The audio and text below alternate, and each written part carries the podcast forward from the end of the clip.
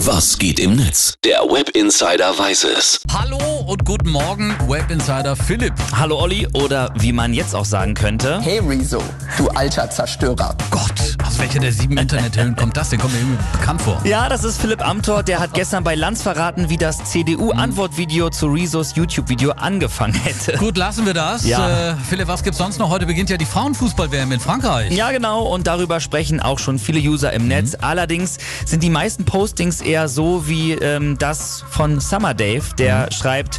Fußball-WM der Männer. Vorbereitung über Wochen, Werbung, Fähnchen, Grill anschmeißen. Land kann's kaum erwarten, Tippspiel, Public Viewing und Fußball-WM der Frauen. Ja. Ähm, ja. Das ist schon ein großer Unterschied und das stimmt. Der Frauenfußball bekommt einfach noch nicht so viel Aufmerksamkeit. Ich meine, das ist die Realität. Ne? Ja, obwohl man sagen muss, in meiner Twitter-Timeline, da laufen sich ja gerade drei Werbespots von großen Unternehmen warm, die alle die Fußballfrauen-WM thematisieren. Und ein Spot, Philipp, ist richtig stark. Da hören wir nochmal rein. Seit es uns gibt, treten wir nicht nur gegen Gegner an, sondern vor allem gegen Vorurteile.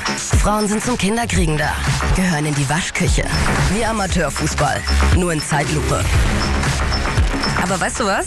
Wir brauchen keine Eier. Wir, wir haben Pferdeschwänze. Wie bitte? Nice.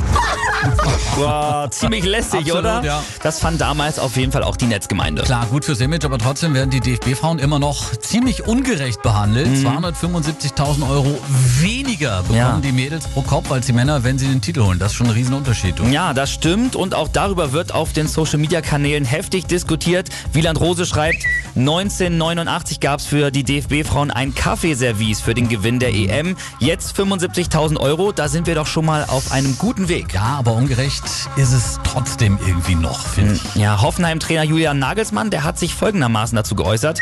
Gerecht ist es nicht, dass die Frauen weniger bekommen. Sie haben immerhin einen ebenso großen Aufwand und leisten genauso viel.